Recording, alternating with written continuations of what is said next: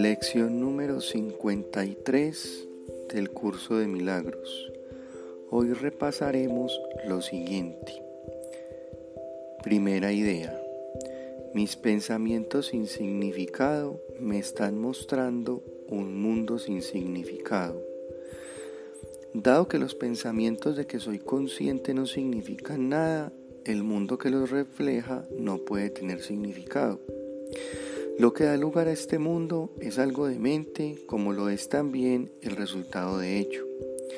La realidad no es de mente y yo tengo pensamientos reales así como de mentes. Por lo tanto, puedo ver un mundo real si recurro a mis pensamientos reales como guía para ver.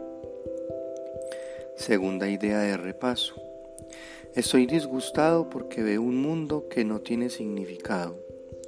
Los pensamientos de mentes perturban, dan lugar a un mundo en el que no hay orden de ninguna clase. Solo el caos puede regir en un mundo que representa una manera de pensar caótica. Y el caos es la ausencia total de leyes. No puedo vivir en paz en un mundo así. Estoy agradecido de que este mundo no sea real y de que no necesito verlo en absoluto a menos que yo mismo elija otorgarle valor. Elijo no otorgarle valor a lo que es completamente demente y no tiene significado. Tercera idea de repaso. Un mundo sin significado engendra temor. Lo que es totalmente demente engendra temor porque no se puede contar con ello en absoluto, ni da pie a que se le tenga confianza. En la demencia no hay nada en lo que se pueda confiar, no ofrece seguridad ni esperanza, pero un mundo así no es real. Le he conferido la ilusión de realidad y he sufrido por haber creído en él. Elijo ahora dejar de creer en él y depositar mi confianza en la realidad. Al elegir esto, me escaparé de todos los efectos del mundo del miedo porque estaré reconociendo que no existe. Cuarta idea de repaso. Dios no creó un mundo sin significado.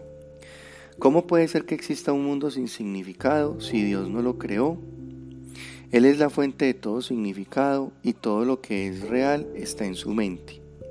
Está en mi mente también porque Él lo creó conmigo. ¿Por qué he de seguir sufriendo por los efectos de mis pensamientos de mentes cuando la perfección de la creación es mi hogar? Quiero recordar el poder de mi decisión y reconocer mi verdadera morada. Quinta idea de repaso. Mis pensamientos son imágenes que yo mismo he fabricado.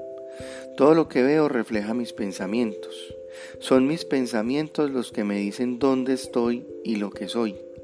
El hecho de que vea un mundo en el que hay sufrimiento, en el que se puedan experimentar pérdidas y en el que se pueda morir, me muestra que lo único que estoy viendo es la representación de mis pensamientos de mentes y que no estoy permitiendo que mis pensamientos reales viertan su benéfica luz sobre lo que veo. No obstante, el camino de Dios es seguro, las imágenes que he fabricado no pueden prevalecer contra Él porque no es mi voluntad que lo haga. Mi voluntad es la suya y no antepondré otros dioses a Él.